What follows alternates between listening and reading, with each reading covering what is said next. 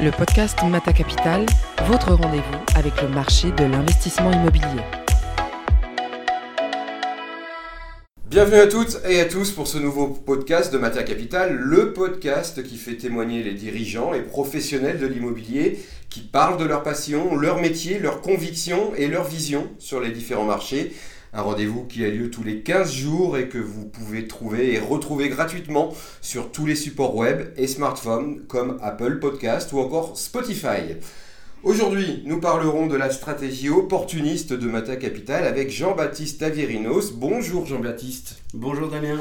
Il faut croire qu'il faut s'appeler Jean-Baptiste pour travailler chez Meta Capital en fait. Exactement. Vous êtes combien de Jean-Baptiste Ça fait partie de On est deux et puis Ah, on attend seulement. le prochain. Là. Ah voilà, ça c'est ça. Donc, vous êtes le directeur des investissements sur la stratégie opportuniste, ça tombe bien hein, puisque c'est le thème. C'est pour ça que vous Exactement. êtes là d'ailleurs, hein, vous voyez. Et je vais commencer par vous poser cette question toute simple. Est-ce que vous pouvez nous présenter la stratégie opportuniste de Mata Capital Alors, vous la présentez, ouais, bah, pff, pour résumer, il n'y en a pas vraiment parce qu'en fait, la stratégie euh, opportuniste, ça consiste justement à être très flexible et être capable d'acheter euh, partout en France toute typologie d'actifs, quelle que soit euh, grosso modo leur situation. Le seul objectif, c'est qu'il y ait des bons fondamentaux immobiliers à aller chercher. Donc, être à l'affût d'à peu près tout. Oui, en tout cas, être très flexible et être agile. Combien de collaborateurs sont dédiés à cette stratégie et quels sont leurs profils? Quatre à plein temps, euh, qui sont tous euh, des, euh, des analystes investissements ou des asset managers et qui ont des profils pluridisciplinaires qui leur permettent d'appréhender un petit peu toutes les compétences des, des gens qui viennent nous aider à faire des investissements, nos conseils. Quelle est votre analyse sur le marché immobilier tertiaire en France? On est dans un marché en France qui est profond en Europe, c'est-à-dire que euh, Paris notamment, bah, c'est le premier marché euh, européen en, termes de mètres carrés de bureaux et de valeur. Donc forcément, bah, on est dans un marché où il y a énormément d'acteurs. On a beaucoup de chance hein, d'être dans, le marché français parce que au-delà de ça, la France, ça reste une grande puissance économique euh, à l'échelle mondiale et européenne. Et donc il y a beaucoup d'investisseurs nationaux, mais il y a aussi beaucoup d'investisseurs étrangers chez nous. Donc on est dans un marché compétitif et, euh, c'est ce qui fait euh, sa qualité, euh, ses qualités et ses défauts. C'est-à-dire que il peut être difficile de trouver des bonnes opérations, mais en même temps il y a de la liquidité, il y a du monde, il y a beaucoup d'acteurs et c'est peut-être plus facile de trouver des acheteurs ici que dans certains endroits en Europe un petit peu plus esselés, on va dire géographiquement. Et c'est d'ailleurs l'une des grandes spécificités de Mata, c'est d'être un acteur franco-français, de ne s'occuper que de la France. Exactement, exactement. Et c'est d'autant plus le cas pour la stratégie opportuniste parce que c'est vrai que ben, moi j'ai un ADN opportuniste depuis quasiment le début de ma carrière dans l'immobilier. Et, euh, et en fait, on a la majorité des acteurs de l'industrie opportuniste dans l'immobilier qui est représentée par des investisseurs anglo-saxons, des structures anglo-saxonnes et souvent sur des, stratégies d'investissement qui ne sont pas uniquement euh, focalisées sur la France, mais plutôt sur l'Europe, voire sur le monde entier. Donc euh, j'ai déjà travaillé moi avec des clients pour des véhicules qui investissaient pas uniquement en France, mais aussi au Brésil, en Pologne euh, ou en Asie. Y a-t-il justement des classes d'actifs que vous privilégiez chez Mata Capital? Non, il n'y en a pas. C'est euh, Opportuniste c'est- à fond quoi. c'est un petit peu la règle, ça veut dire que il n'y a pas de classe d'actifs qu'on privilégie. Ce qu'on privilégie, c'est très important, c'est d'avoir des fondamentaux immobiliers. Donc, on ne va pas créer un actif immobilier qui n'a aucun sens dans son marché. C'est compliqué de donner des exemples, mais voilà, quand vous êtes euh, en plein dans le centre de la France, c'est peut-être compliqué de construire une, tour de bureau. Euh, bon, ben ça, on ne le fera pas. Par contre, euh, un actif de bureau bien placé, mais qui a beaucoup de problématiques juridiques, ou un actif vide à commercialiser dans, dans une zone en devenir où le métro va arriver, plein de types de sujets comme cela nécessitent de prendre un risque supplémentaire à la moyenne, et c'est là notre rôle, c'est de trouver ces opportunités, d'être capable assez rapidement euh, de, euh, de, de se positionner dessus, à moins qu'il y ait d'autres acteurs qui viennent euh, identifier le potentiel de l'opération. Ben, Jean-Baptiste, vous m'avez fait la transition idéale pour la question suivante. hein. C'est comme si vous aviez les questions, mais vous ne les avez pas. Je suis témoin, vous n'avez pas les questions. La question, c'est, je vous l'avez dit, comment on peut être sélectif dans le contexte de marché actuel, sachant qu'il y a une multitude d'opérateurs en concurrence sur chaque deal. Aujourd'hui, tout le monde fait de l'opportunisme. Vous avez raison, et euh, il y a plusieurs, euh, euh, il y a plusieurs niveaux pour être sélectif. Alors effectivement, déjà, il faut être sélectif sur le sous-jacent sur lequel on va travailler, parce que forcément, il y a des actifs sur lesquels il y a beaucoup moins de, on va dire, de probabilité de réussir à gagner en ayant une stratégie opportuniste. parce qu'ils sont extrêmement stabilisés, compétitifs et que c'est des appels d'offres. Alors c'est vrai qu'aujourd'hui dans Paris, il y a une telle valeur économique, on, dépasse des plus hauts historiques chaque jour. Et on peut être tenté parfois de rentrer dans une logique presque, je dirais, spéculative, parce que c'est vrai que les prix ne font que monter depuis longtemps. Et, euh, et aujourd'hui, euh, euh, bah, il y a des appels d'offres où des acteurs comparables à nous ont gagné, alors que ça aurait pu être des assureurs qui achetaient parce qu'on était à des prix où il y a encore quelques années, même des assureurs n'achetaient pas. notre positionnement, ça peut effectivement être de faire ce type d'opération, mais il faut dire que chez Mata Capital, on est particulièrement sensible aux risques futurs, notamment de retournement de cycle. Mmh. Et, et, dans ce contexte-là, on est aussi donc euh, euh, très sélectif dans la capacité derrière euh, de l'opportunité de pouvoir maintenir un niveau de performance raisonnable même s'il y a un changement de cycle. par exemple, bon, si on prévoit de revendre un actif très vite, sur un taux qui, qui, qui, est bas, parce qu'on est dans un cycle de taux qui est très bas, donc sur une valeur élevée, on va quand même se poser la question, si on n'arrive pas à le vendre, de se dire s'il est loué comme on a prévu de le faire, est-ce qu'on va pouvoir payer les intérêts de notre dette? Est-ce qu'on va pouvoir tenir un petit peu plus longtemps s'il y a un changement de cycle? Est-ce qu'on va pouvoir peut-être même le vendre dans des conditions qui nous permettront quand même de gagner de l'argent? C'est un petit peu comme ça qu'on évite de faire des bêtises parce que parfois euh, un scénario peut vous faire gagner énormément d'argent, mais il faut être capable de simuler les scénarios aussi où vous en perdez et de prendre la décision d'investir. Euh, euh, en ayant identifié tous ces cas possibles, en se disant que c'est un bon cas d'investissement. Donc votre philosophie, la philosophie de Mata Capital aujourd'hui en termes d'investissement euh, opportuniste, c'est ça, c'est l'anticipation, puis l'anticipation et encore l'anticipation. Oui, c'est beaucoup d'anticipation, c'est beaucoup euh, d'analyse. Hein, c'est sécurité aussi. C'est avant tout déjà une analyse. C'est-à-dire que quand on achète un immeuble, on a peu de temps, on est beaucoup en compétition et on vous demande d'être rapide. Et vous avez énormément euh, de choses à liser. Quand vous achetez un immeuble, vous, vous achetez euh, des murs, vous achetez euh, des contrats, vous achetez derrière, vous allez faire un investissement avec des enjeux fiscaux, avec des enjeux juridiques. Et toutes ces choses-là, il faut être capable d'anticiper les différents risques qu'on va avoir. Donc il faut savoir gérer les priorités, savoir identifier les risques et donc savoir identifier les bonnes zones d'audit, les plus importantes, prioriser dire à ses conseils, voilà, regardez-la en premier, parce qu'on n'a que 4 semaines d'audit, euh, et c'est là qu'il va y avoir les, risques les plus importants. Il faut savoir faire le tri ensuite entre euh, les choses qu'on identifie qui vont avoir un impact sur notre stratégie, et, derrière la manière dont on va, nous, être capable euh, de les intégrer dans notre stratégie de valorisation. Si on n'arrive pas à les intégrer, il faut aussi être capable à un moment de se dire, bah, tant pis, c'est une super mmh. opération, mais il y a un petit problème euh, qui euh, malheureusement ben, euh, fait qu'on ne peut pas faire d'investissement parce qu'il le rend un coup trop binaire, trop risqué dans un cas particulier. Et ce cas particulier, il a une probabilité pour nous assez importante, donc on décide de mettre de côté le dossier et passer à autre chose. C'est pour ça que vous choisissez, je crois, un bien sur 100 pratiquement euh, ouais, c'est très compliqué de fournir des stats tellement on en analyse, mais c'est vrai qu'on a un taux de transformation qui est extrêmement faible. On a on a la chance chez Mata Capital, je trouve que c'est une chance euh, de ne pas avoir euh, des tonnes de capitaux bloqués sur un compte à placer, ce qui forcément nous donne beaucoup de confort parce que on a par ailleurs un accès au capital très facilité et donc aujourd'hui on fait que des opérations de conviction. J'avoue, j'aimerais pas être dans le marché actuel et avoir 500 millions à placer euh, dans les 18 prochains mois parce que ça peut m'arriver de placer 500 millions sur 18 mois. Mais m'y engager, c'est beaucoup plus compliqué parce que je sais que je peux être amené à un moment à faire une bêtise si je suis forcé à placer cet argent-là. Nous, on n'a pas cette contrainte parce que euh, quand on fait une opération, on la propose à nos clients. C'est pas dans le cadre d'une stratégie discrétionnaire et ils nous suivent en fonction des investissements qu'on leur propose. C'est pareil pour le volume. On peut regarder des opérations euh, qui démarrent à partir de 1, 2, 5 millions d'euros et ça peut aller jusqu'à des niveaux très élevés parce qu'on a des partenaires qui nous suivent même sur des montants d'investissement supérieurs à 500 millions d'euros. D'ailleurs, concrètement, vous avez réalisé 5 opérations sur cette stratégie, je crois, en 3 ans, qui travaillent sur les actifs suite à leur acquisition. Et comment parvenez-vous à créer de la valeur avec? Alors ça dépend parce que justement, euh, vous, ayant expliqué notre stratégie, euh, elle est très plurielle et donc on a des actifs très différents. Euh, on a des actifs, notamment on a deux actifs sur lesquels on est sur des risques locatifs. C'est-à-dire qu'on a pris des risques, on construit des immeubles, donc on a un petit peu de risque technique, mmh. mais globalement il est majoritairement transféré chez des promoteurs. et ensuite on a un risque commercial qui est de réussir grosso modo à louer notre immeuble dans des conditions économiques qu'on a évaluer nous avant d'acheter, qui nous semble cohérente avec le marché. Donc on en a un notamment à Rennes, où on développe 8000 m2 en deux tranches. C'est une opération qui est initiée pour nous depuis un petit peu plus de deux ans.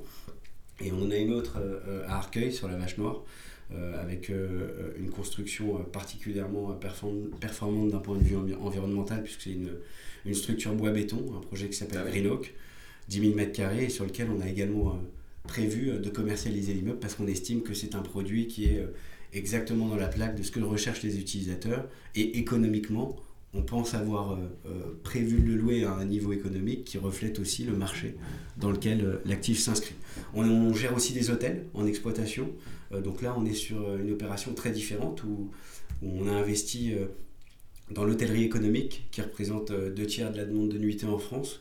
C'est un portefeuille très granulaire, réparti sur la France entière. On a 45 hôtels. La taille moyenne de nos hôtels, euh, c'est 70 euh, chambres. C'est des hôtels euh, qui ont une taille moyenne, on va dire, de l'ordre de 1500 mètres carrés. Et, ces hôtels nous offrent une exposition à l'hôtellerie économique qui aujourd'hui peut représenter chez les investisseurs institutionnels, qui est beaucoup plus recherché par des investisseurs privés, des family office. On a souhaité se positionner parce qu'on estimait qu'il y avait un très bon rendement en face euh, du risque qu'on prenait et avec une composante immobilière forte parce qu'on a acheté les murs de 45 hôtels en France. Ces hôtels ayant été euh, les premiers implantés dans les années 90, ils sont sur des terrains qui ont une valeur, donc ils ont une vraie valeur foncière sous-jacente. Après, dans cette opération, par exemple, ben, notre flexibilité, ça a été, de, pas uniquement d'acheter des murs, mais d'être capable d'intégrer une dynamique opérationnelle, puisqu'on a acheté des hôtels, donc des fonds de commerce et du personnel. Euh, on a acheté un terrain sur lequel on a pris le rôle là du promoteur, on développe un, immeuble de 300, 3500 m2, en l'occurrence un hôtel aussi. Il n'y a pas de lien entre les deux opérations, hein, c'est un hasard, mais euh, on, développe 3500 m2, un hôtel euh, Porte de Versailles, boulevard Victor. Donc ça, c'est euh, une opération qu'on a réalisée, qu'on a initiée il y a deux ans. Et le dernier investissement, ben, on a acheté un immeuble existant, cette fois-ci, multilocataire, situé sur la commune de Massy, qui est une commune très dynamique, de, qui, s'est énormément développé, et notamment son parc de bureaux.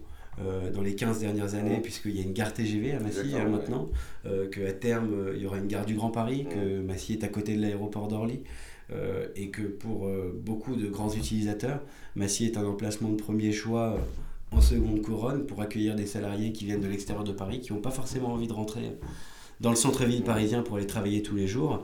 Et ça permet en même temps à ces utilisateurs d'avoir des niveaux de loyer plus raisonnables. Donc c'est un marché un petit peu moins compétitif que Paris Intramuros, certes, mais pour lequel, euh, pour nous, il y a énormément de dynamisme et de sens à investir aujourd'hui sur des actifs loués à valoriser.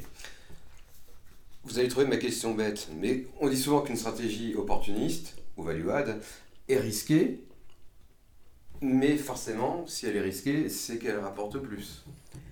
Alors oui, toute stratégie d'investissement est risquée. Après, euh, je vous cache pas que j'aime beaucoup votre question parce qu'en fait beaucoup de ah, gens. je pensais que vous l'avez trouvé idiote. Non, je, l'apprécie parce que beaucoup de gens pensent qu'être investisseur opportuniste, c'est être un petit peu un cow-boy euh, qui, qui place de l'argent un peu comme il, il, placerait des jetons dans des machines à sous euh, au casino. Ce mmh. C'est pas du tout ça. C'est euh, très réfléchi. Il y a effectivement une notion de prise de risque supplémentaire par rapport aux investisseurs classiques, aux investisseurs long terme. Euh, néanmoins, euh, en général, cette prise de risque supplémentaire doit être compensée par des compétences nettement plus importantes à l'investissement lorsqu'on regarde le dossier, quand on l'analyse. Et après, il y a une chose qui est très importante que beaucoup de gens, euh, beaucoup de gens pensent et qui est fausse, c'est que c'est pas parce qu'on prend du risque qu'on a le droit de perdre de l'argent. ça, c'est interdit, ou en tout cas, en l'occurrence, c'est un cas qui pour nous met forcément un dossier à la poubelle. C'est-à-dire que si à partir du moment où on regarde un dossier, on estime qu'il est vraiment probable qu'on perde de l'argent, on n'y va pas. Mm. Et quand je dis probable, euh, c'est 5 euh, à 10% de chance, euh, ça commence à faire beaucoup. Alors effectivement, il faut mettre des probabilités, on ne peut jamais tout prévoir. Quand on investit sur un immeuble en blanc, forcément, si on ne le loue pas, au bout de 5 ans, il va y avoir un, sujet. Après, à nous aussi d'être capable d'analyser le marché locatif dans lequel on s'inscrit, par exemple et de se dire combien il y a eu d'immeubles en blanc qui ne sont pas loués dans cette zone au bout de deux ou trois ans. Et là, on fait de la probabilité et on regarde que notre cas finalement est, très fin. Et en face de cette probabilité, ben, euh, les chiffres passent et on se rend compte qu'il n'y a quasiment aucun cas où on va réussir à perdre des fonds propres. Dernière question, Jean-Baptiste Avirinos, avant de passer à la question polémique, vous savez, la question qui fait peur et qui fait trembler euh, le monde de l'investissement immobilier. Quels sont les types de clients, la clientèle qui vous suit justement sur cette stratégie opportuniste? Alors, on est dans un univers où il y a énormément de capitaux disponibles, donc globalement, euh, aujourd'hui, il y, a beaucoup d'acteurs qui sont capables de nous suivre sur nos opérations. Euh, maintenant, vous avez parlé tout à l'heure de Mata, qui est français. Euh, c'est vrai qu'on est français chez Mata, on investit qu'en France et on investit beaucoup avec des investisseurs français. Parce que que ce soit les institutionnels ou les privés euh, fortunés euh, qui, nous qui, qui, nous intéressent énormément, on a aujourd'hui énormément de capitaux disponibles chez nous. On a beaucoup d'investisseurs chevronnés qui ont l'habitude de prendre du risque et qui n'ont pas forcément accès facilement à des plateformes et des investissements en direct sur lesquels il va y avoir un petit peu euh, de différenciation par rapport euh, au mass market, j'ai envie de vous dire. Et Mata Capital euh, a décidé un peu de, de, prendre cette place, c'est-à-dire d'être en capacité de proposer et à des institutionnels et à des privés un accès direct à des opérations structurées, sans logique de fonds discrétionnaires pour autant, mais à partir de tickets d'investissement qui restent raisonnables.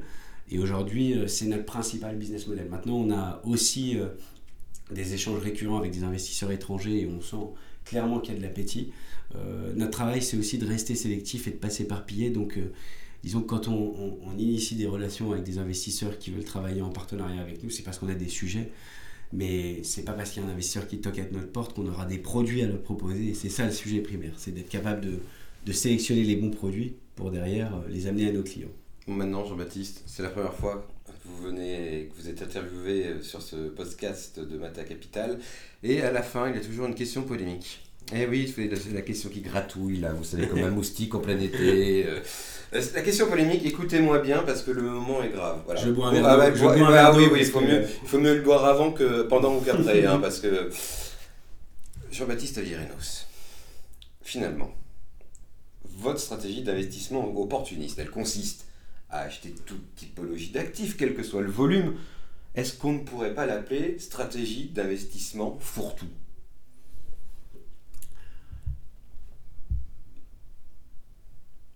Faudrait rajouter quelque chose au moins. Il faudrait, faudrait, rajouter fourre-tout, gagne toujours, quelque chose comme ça. Mais euh, en l'occurrence, euh, non. Ce qui, est sûr, ce qui est sûr, c'est que je n'aime pas définir ma stratégie parce ah que je, je, déteste raconter une histoire qui ne se réalise pas.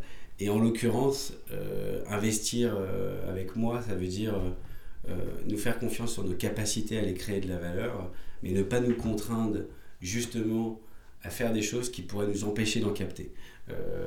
et, quand, on a envie, d'être investisseur opportuniste, il faut être extrêmement flexible sur les durées de détention, sur les situations géographiques dans lesquelles on va investir, sur les typologies d'actifs dans lesquelles on va investir. Et même sur les modes d'investissement, euh, euh, typiquement, je vous ai parlé d'investissement opérationnel plutôt. Euh, le private equity, quand il y a de la composante immobilière, ce sont des investissements qui parfois peuvent faire énormément de sens, notamment pour des gens comme nous, parce qu'il y a moins d'acteurs qui les regardent, parce que c'est mmh, plus compliqué. Et quand c'est plus compliqué, ben, on a plus de capacité parfois à créer de la valeur, à se différencier des autres. Et, et on préfère, nous, aller sur des dossiers, travailler moins de dossiers mais en sortir moins que les autres, mais sortir des opérations sur lesquelles on a des vraies convictions et on sait qu'on va gagner de l'argent et on n'en perdra jamais, plutôt que faire du volume et à un moment avoir un gros accident nucléaire euh, sur, euh, sur une sortie où on aura mal anticipé euh, un environnement de marché et, euh, et, on aura déçu nos clients et, euh, et ça on ne souhaite pas se retrouver dans cette situation. Eh bien, merci beaucoup Jean-Baptiste Avierinos pour votre lyrisme, ça vous rend lyrique et poète euh, cette stratégie d'investissement. Merci Damien. je rappelle que vous êtes le directeur des investissements sur la stratégie opportuniste de, chez Mata Capital. Quant à nous, je vous donne rendez-vous dans 15 jours pour un nouvel épisode du podcast de Mata Capital, le podcast des dirigeants et professionnels de l'immobilier pas comme les autres, à retrouver également sur toutes les plateformes comme Apple et Spotify. Portez-vous bien et à très vite. Suivez notre actualité sur www.matacapital.com. Mata Capital, Beyond Performance.